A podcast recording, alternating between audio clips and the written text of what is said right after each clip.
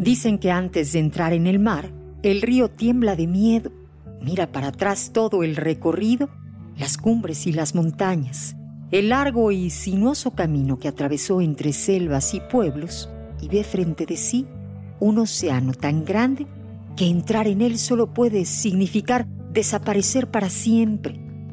Pero no existe otra manera. El río no puede volver. Nadie puede volver. Volver atrás es imposible en la existencia. No hay otra manera. El río no puede volver. El río necesita aceptar su naturaleza y entrar al océano.